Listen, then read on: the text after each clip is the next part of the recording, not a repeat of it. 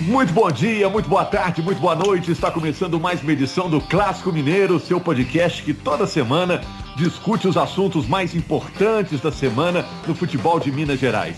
Toda semana a gente está aqui com os jornalistas da Globo, vendo as reportagens de maior repercussão no GE, a nossa casa na internet. A Laura Rezende está sempre com a gente e hoje temos dois convidados especiais do nosso time, né, Laura? Oi, Rogério. Bom dia, boa tarde, boa noite para você, para todo mundo que está ouvindo o podcast. Mais uma vez a gente está aqui com, eu diria que ele é da nossa equipe, o pai da resenha, aquele cara que fica ali todo dia na resenha, na redação, Pedro Rocha, e também com Elton Novaes, o nosso repórter super bem informado. Sejam bem-vindos mais uma vez. Satisfação gigante, viu, Laura, Rogério, Pedro, uma alegria imensa participar aqui junto com vocês mais uma vez. Satisfação também muito grande para mim, sempre bom e repercute muito participar do podcast com vocês. Então, sempre que, que a Laurinha me convida, eu sempre, sempre que eu posso, estou presente aqui nessa resenha. Hoje eles vão resenhar sobre Felipão, sobre Lisca Doido, sobre o Atlético na Série A, lutando pelo título do Brasileirão, sobre a reação do Cruzeiro na Série B e, é claro, o América na Copa do Brasil Pedro Rocha estava comigo ontem na transmissão do jogo entre América e Corinthians. O América empatou por 1 a 1 e seguiu em frente. O América está nas quartas de final da competição. Hoje em dia, todo mundo falando do América, né? O América virou assunto no futebol mineiro por essa bela campanha na Série B, né, Pedrinho? E ontem foi aquela festa, depois do jogo, continuou lá no vestiário, rua de fogo para o time ir embora. É, a gente teve até um fato inusitado, né, Rogério? Que a gente faz a entrevista com os dois jogadores bem na porta do vestiário e o Matheus Vital não conseguiu ouvir, tamanha era a festa. É, o Matheus Vital do Corinthians não conseguiu ouvir a pergunta que a gente foi fazer para ele, tamanha a festa dos jogadores do América no vestiário. Foi assim, eu acho que no, na história do América está entre os momentos mais marcantes, claro, vencer um gigante igual o Corinthians, um time que é campeão mundial, e vencer bem, não foi uma vitória do acaso o América mereceu a vitória lá em Itaquera, no jogo de ida em São Paulo, e ontem não, não sofreu tanto contra o Corinthians. Claro que tomou o gol, ficou um tempo atrás, mas é, mesmo no finalzinho não foi aquele, aquele abafa. E o América, eu acho que a gente fala muito do Lisca, que é um grande técnico, um técnico que está é, é, tá em grande evidência no Brasil, mas esse time do América vem sendo formado já desde o ano passado, né? Então, é um elenco, é um time que tem um projeto de, não na Copa do Brasil, claro que a Copa do Brasil já deu 10 milhões de reais para a América, mas subir para a Série A e permanecer. E pelo, pelo andar da carruagem, isso vai acontecer. Bom, no nosso GE, a nossa página na internet, a matéria que gerou maior repercussão do América, Lisca destaca a superioridade do América contra o Corinthians e dedica vitória ao torcedor. O América foi amplamente superior ao Corinthians nos dois jogos, Elton. Você tem certeza disso? Tenho, eu tenho certeza, eu concordo com o que o Pedro, o Pedro falou. No jogo em São Paulo, o América teve uma estratégia. O América ficou atrás, soube marcar, anular o Corinthians. O Corinthians não criou grandes oportunidades de gol naquela situação em São Paulo. E aqui em Belo Horizonte, o América teve a oportunidade de sair na frente, controlou o jogo até acontecer o pênalti, né, que foi para o Corinthians, e aí a torcida, os jogadores geraram um certo desconforto ali naquele momento, mas o, o time demonstrava qualidade, né? O time do América tem qualidade para buscar o resultado. Hoje a gente vê jogadores do América, assim, a gente faz uma lista de grandes destaques, né, da equipe. A gente coloca o Messias, coloca o Diego Ferreira, o Felipe Azevedo, Juninho, Zé Ricardo, lá na frente o Rodolfo, né, que ficou um período aí é, lesionado e quando voltou foi importante para a equipe do, do, do América o Ademir, o Alê. Então é um time que tem jogadores assim que podem fazer a diferença em um jogo e são controlados. É um time gostoso de se ver jogar. Gostei muito de ver essa, a classificação do América e pela forma que foi também, né? Se mostrando superior a uma equipe como o Corinthians, né? Quando sai o, o, o sorteio, América e Corinthians, poucas pessoas acreditavam no América. Mas a gente que acompanha tanto o América aqui, eu lembro na redação mesmo do Globo Esporte, quando saiu América e Corinthians, a gente falou, é possível. Pelo que o Corinthians vinha jogando e pelo que o América vinha apresentando, e a gente acompanha muito de perto, a gente acreditava desde aquele primeiro momento e acabou dando certinho. Pela primeira vez na história, o América está nas quartas de final da Copa do Brasil. A gente viu história ontem acontecer. Ô Laura, para a gente fechar o América e passar para Atlético e Cruzeiro, outra matéria que bombou lá no GE, Lisca explica gesto após a América eliminar o Corinthians. O Lisca disse, a quarta seguida em cima deles. O Lisca se refere aos resultados positivos diante do Corinthians, né? Dois deles quando o Lisca estava no Ceará, a vitória do América no primeiro jogo da Copa do Brasil e agora o empate com sabor de vitória, né? Na expressão do Lisca. O Lisca é subestimado, na sua opinião? Ele é melhor do que parece, eh, Laura?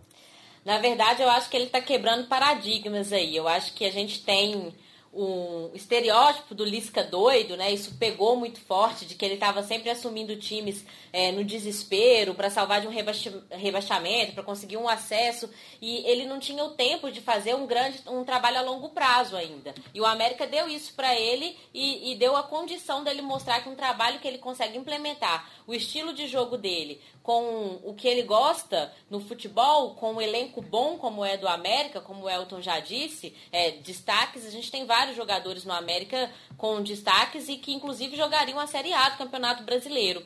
E isso fez com que o Lisca é, ganhasse ainda mais é, notoriedade no cenário nacional, principalmente depois dessa classificação para as quartas de final da Copa do Brasil.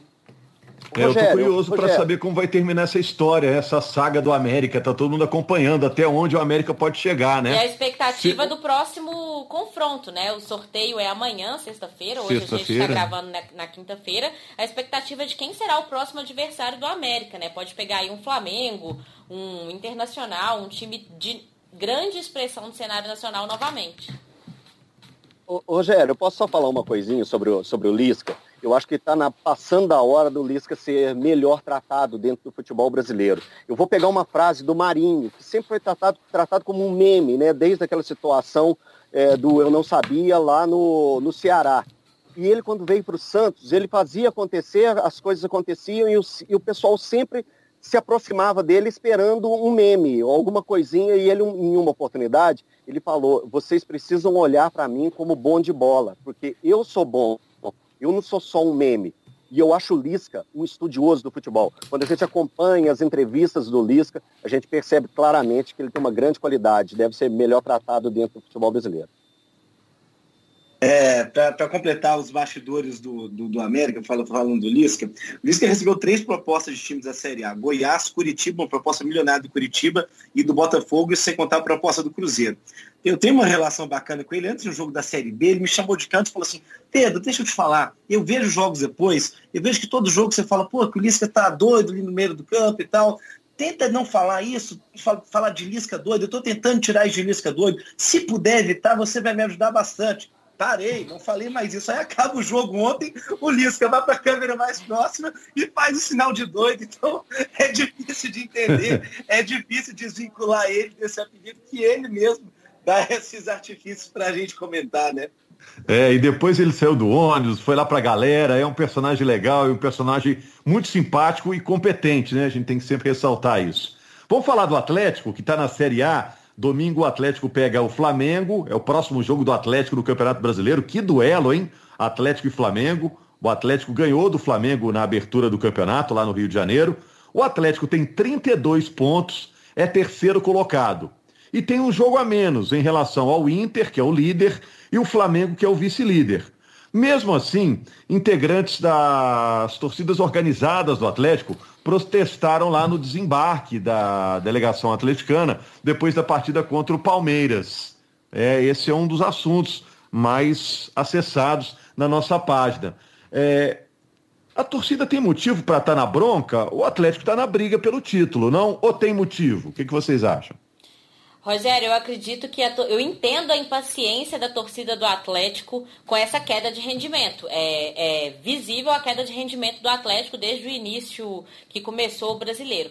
Só que a torcida do Atlético tem que pensar que o Galo está no terceiro lugar no Campeonato Brasileiro com um jogo a menos, a três pontos do líder. E ainda tem muito campeonato pela frente. A gente está começando o retorno. Eu acho que essa cobrança, de certa forma, exagerada, é, a torcida até chega a gritar para o ônibus onde estavam os jogadores, ou joga por amor ou joga por terror. Isso acaba gerando uma pressão em todo o elenco de ter que é, demonstrar cada vez mais, jogar, jogar com pressão, demonstrar resultado, que às vezes pode ser é, ruim, atrapalhar o rendimento do time nesse restante de, de campeonato brasileiro. É isso que eu pergunto. Será que estão botando uma pressão nesse time que não é dele, que tem a ver com campanhas anteriores? Que muitas vezes o torcedor do Atlético pensa, ah, tá vendo, mais uma vez, o time estava brigando lá, agora já perdeu um pouco de fôlego. Sendo que o torcedor do Internacional segue acreditando, o torcedor do Flamengo segue acreditando. E o Atlético que está coladinho ali, está tendo esse tipo de cobrança, não, Elton e, e Pedro?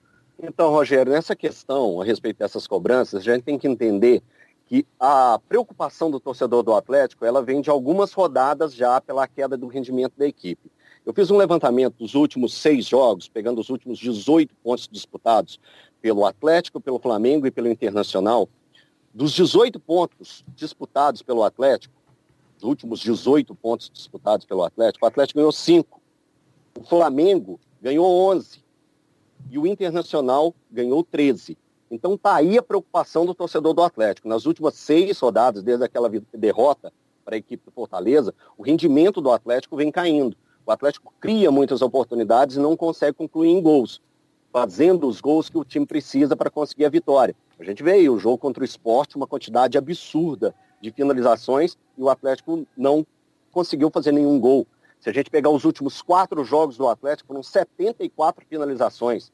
74 finalizações, é apenas um gol. Daí vem essa preocupação da torcida do Atlético, que pode acontecer mais uma vez, do time começar bem e, e perdendo o gás. Então eu acho que a, a, questão do protesto da torcida, quando ele não envolve violência, a torcida tem esse, esse direito de questionar a equipe do Atlético e também o treinador Jorge Sampaoli, que não é nenhum intocável.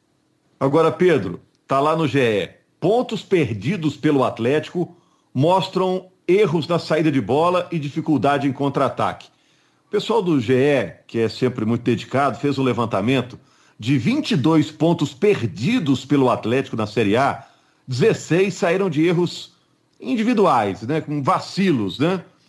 O Atlético poderia ter feito uma campanha melhor no primeiro turno ou chegou onde era possível até agora no primeiro turno? Olha, olha, Rogério, é, esses números que o Elton disse, até foi, ele colocou numa reportagem bacana que ele fez hoje no Globo Esporte, que, mas eu acho que o fim do primeiro turno é um recorte interessante para a gente fazer, porque acabando o primeiro turno, todos os times jogaram contra todos. O Atlético tem uma grande chance de ser o campeão do primeiro turno. Então, assim, embora a gente faça o recorte das últimas cinco partidas, que foi onde teve essa queda de rendimento, o Atlético pode terminar com um título simbólico do primeiro turno, porque no início venceu o Flamengo fora de casa, venceu São Paulo, venceu o Corinthians e venceu outros jogos tão importantes que fizeram o Atlético estar na ponta da tabela com essa chance de ser campeão simbólico do primeiro turno. Tem essa queda de rendimento porque é, é algo até natural de um time de um time que vai brigar, vai ser postulante ao título. Lembrando sempre que, por exemplo, o Flamengo, que é um dos rivais do Galo, é, ficou 10 jogos sem, 11 jogos sem perder, mas as duas derrotas foram acachapantes. Uma goleada para o Del Valle na Libertadores e a goleada para o São Paulo é, no, na última rodada do Brasileirão. E tem uma pressão muito grande em cima do técnico Domenech Torren. Então, assim, eu acho que as pessoas estão um pouco carentes de ir no, no estádio, de fazer festa e até de protestar mesmo, e acaba que perde um pouco do tom nessas questões, porque até a, a, a, a, torcida do Atlético fez uma linda rua de fogo antes de um jogo do Campeonato Brasileiro. Então, acho que é vontade de fazer parte do, de uma história, que é o que o Atlético está tentando fazer nesse Campeonato Brasileiro. Você acha, Laura, que é vontade de aglomerar? Eu fiquei com essa sensação também quando eu vi lá o movimento. É saudade do futebol, né, meu filho? É isso que está fazendo você ir lá protestar. Mas, na verdade, é, não só do futebol, como o Pedro disse, o Atlético, é, a torcida vem demonstrando um apoio muito grande, já foi, é, já foi várias vezes, vezes como a Rua de Fogo, é, recepção, embarque do time apoiando, e agora eles resolveram ir para protestar é, de uma forma mais é, enfática, né? E lembrando também, é, o torcedor tem que lembrar que o Atlético só está disputando o Campeonato Brasileiro. E os dois principais concorrentes ali da, da, das primeiras posições, o Flamengo Internacional, têm tido desgaste de ter outras competições para jogar. Isso pode ser um fator muito benéfico para o Atlético nessas próximas rodadas e até de conseguir uma distanci um distanciamento desses outros times, que está ainda muito é, embolada a parte de cima ali da tabela, né? O, Atlético tem três pontos a menos que o líder. É, tem 32 pontos, o líder, é, o Internacional tem 35. Não tem nenhum campeonato decidido ainda. Tem muita bola para rolar até o final, até ano que vem, né? O campeonato só termina no ano que vem. Até fevereiro, né? Vamos aguardar esse jogo entre Atlético e Flamengo. Muita gente esperando essa partida, pelo que o Flamengo está jogando e pelo que o Atlético pode vir a voltar a jogar, né? O Atlético começou muito bem o campeonato, agora nessa reta final do primeiro turno caiu de nível um pouquinho. Vamos falar do Cruzeiro na Série B, gente? É, olha só o que, que bombou no GE. Regras nas refeições, privacidade e contrapartida, mudanças do início do Felipão no Cruzeiro. Outro dia, no meio da transmissão, Pedro Rocha veio falar disso. A gente quase perdeu um gol por causa disso, né, Pedro? Sobre as regras do Felipão. Cartilha do Felipão. Um bastidor da transmissão, né, Rogério? Uma coisa que você não pode fazer é falar na hora do ataque.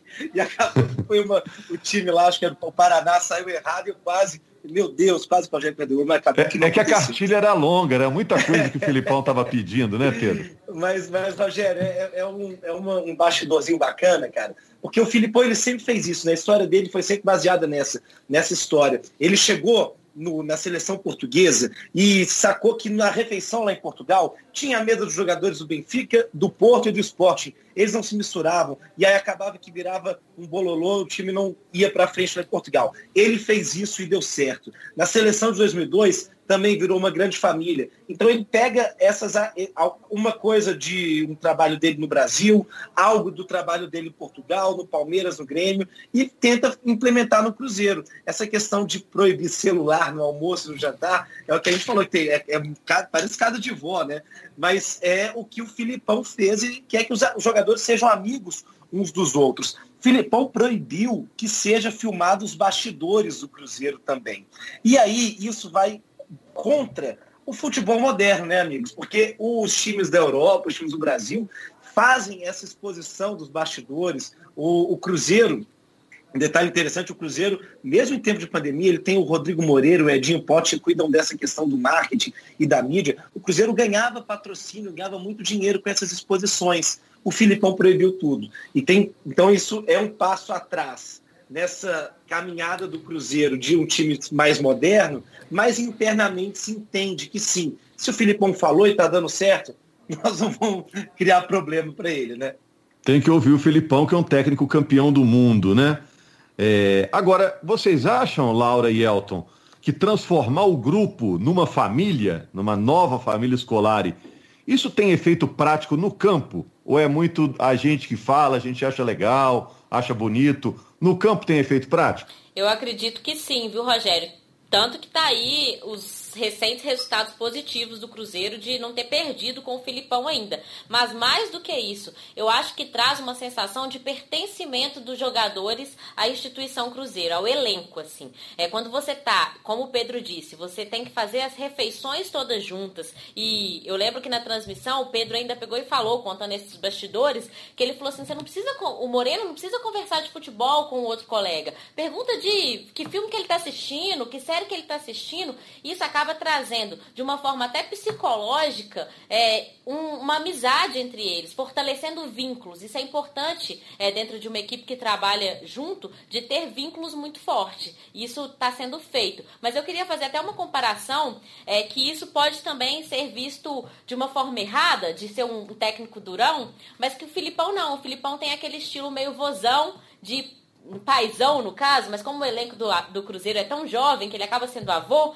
ele até, o Pedro disse que ele liberou a cervejinha lá depois que, que, o, que o time ganha. Legal, mostra assim, olha, eu preciso que vocês se comprometam, mas eu também vou dar algumas brechinhas, uma coisa legal para você e para vocês. E um técnico que tentou fazer isso, de certa forma, ser mais durão recentemente, a gente sabe que não deu certo, foi o Dudamel no Atlético. Ele estipulou várias regras Uma delas, essa de não usar celular nas refeições, tinha regras muito rígidas e isso não deu certo. O elenco não comprou aquela ideia naquele momento no Atlético, é, achando que ele era meio carrasco, assim, um técnico bem durão. E o Filipão já faz essa mesma é, regra, essa mesma cartilha, mas de uma forma diferente, de uma forma mais leve entre todos os jogadores. Eu acho que aí utilizando a questão da amizade, do conhecimento. O Filipão, ele se aproxima das, dos jogadores falando, ó, não vamos usar o celular durante as refeições, que as refeições, elas podem ser usadas para a gente criar laços de amizades. E essas amizades podem fortalecer, sim, em campo. Eu vou dar um exemplo do Parreira, em 1994, pegou a seleção em 93, numa situação complicada de, de é, é, fase de eliminatória, Brasil numa dificuldade danada, o Parreira pegou aquele time e montou aquela seleção que entrava de mão, mãos dadas dentro dos jogos né, durante, a, durante a Copa do Mundo. Foi perguntado para ele muito tempo depois o porquê que ele tinha tanto carinho e, e os jogadores demonstravam tanto respeito é, pelo, pelo técnico Barreira. O Barreira falou que buscou ser amigo dos atletas. E quando os jogadores estavam em campo, eles olhavam para o banco e viam um amigo, um amigo que pedia algo. E, e, a gente sabe que tem uma relação de amizade, a gente mesmo, na nossa vida, que quando um amigo pede algo, a gente tem a, a, a tratar de uma forma diferente. Eu acho que a família no futebol funciona. O Filipão está aí mostrando isso no Cruzeiro mais uma vez, tirou o Cruzeiro. Era um clima tenebroso aquele clima do Cruzeiro, era um, um time que não rendia dentro de campo e nos últimos três jogos a gente já vê um clima totalmente diferente e até nas entrevistas dos jogadores, o Pedro está tendo contato com eles, sabe bem disso. Bom, a saideira nossa aqui, também lá no GE, bombou a seguinte reportagem. Cruzeiro fecha turno com sonhada sequência e bom alicerce esboçado por Luiz Felipe Scolari. A gente já começou a falar disso, né? O Felipão fez três jogos, dos nove pontos possíveis ele conquistou sete, Agora pega o Botafogo de Ribeirão Preto, lá em Ribeirão Preto. O Botafogo de Ribeirão Preto é o penúltimo colocado. Então o Cruzeiro tem chances de ganhar fora de casa. E depois joga em casa contra Guarani e Figueirense. Quem acha que o Cruzeiro ainda vai subir aí, levanta a mão, hein? Quem diz aí que o Cruzeiro ainda vai subir? Elton. Eu tô, bem, eu tô bem animado com o Cruzeiro, principalmente com essa sequência que o Cruzeiro vem agora. É aquela mesma sequência do Cruzeiro ter zerado os pontos, né? Ter pagado os seis pontos que, que tanto apertou. E, e eu acredito no potencial do elenco. O elenco do Cruzeiro, o tempo todo a gente já pegava e falava, gente, eu não é elenco para estar nessa situação, não é elenco para estar nessa situação. Então, essa sequência que o Cruzeiro vai ter agora, de Botafogo, Guarani, Figueirense, que é aquela mesma sequência que o Cruzeiro foi muito bem no início do campeonato, lá com o Enderson, eu acredito que agora vai dar uma firmada, o Cruzeiro vai subir aí na tabela, chegando no meio da tabela nos próximos cinco jogos e depois tentar buscar aí o G4. É, quando eu falo que eu acredito, eu acredito que o Cruzeiro ainda vai brigar pelo, pelo G4. É a gente cravar que vai subir é uma coisa muito, muito complicada, muito difícil. Eu levantei a mão falando que ainda confio, acredito no potencial dos jogadores e também na, no efeito Felipão dentro do Cruzeiro. Dá real aí, Laura. Eu tô com o Elton, eu, eu não cravo que o Cruzeiro vai conseguir esse acesso, não. Mas eu acho que brigar pelo G4, o Cruzeiro tem condições totais, principalmente depois da chegada do Filipão, que mudou completamente os bastidores, o clima e devolveu para esse elenco um pouco de confiança. É, o, o, Cruzeiro mostrou nesses últimos três jogos uma vibração, uma confiança que em jogos anteriores, em toda a temporada, ele não conseguiu demonstrar. Então, essas, esses três próximos jogos é, são decisivos para o Cruzeiro e lembrando que os outros técnicos que passaram por aqui sempre falavam dessa tal sonhada sequência, que o Cruzeiro precisava de embalar três, quatro, cinco vitórias para conseguir sair desse problema que é o Cruzeiro na Série B, por ter começado com menos seis pontos, ter que pagar a dívida da FIFA e acaba que esses seis pontos ainda fazem falta hoje. Se o Cruzeiro tivesse esses seis pontos positivos, ele estaria aí brigando lá em cima no G4, não na situação que está hoje.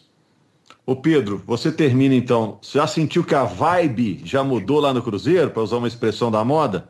O clima, o mudou, humor? Mudou sim, Rogério. O, o, time vibra a cada marcação, a cada tiro de meta.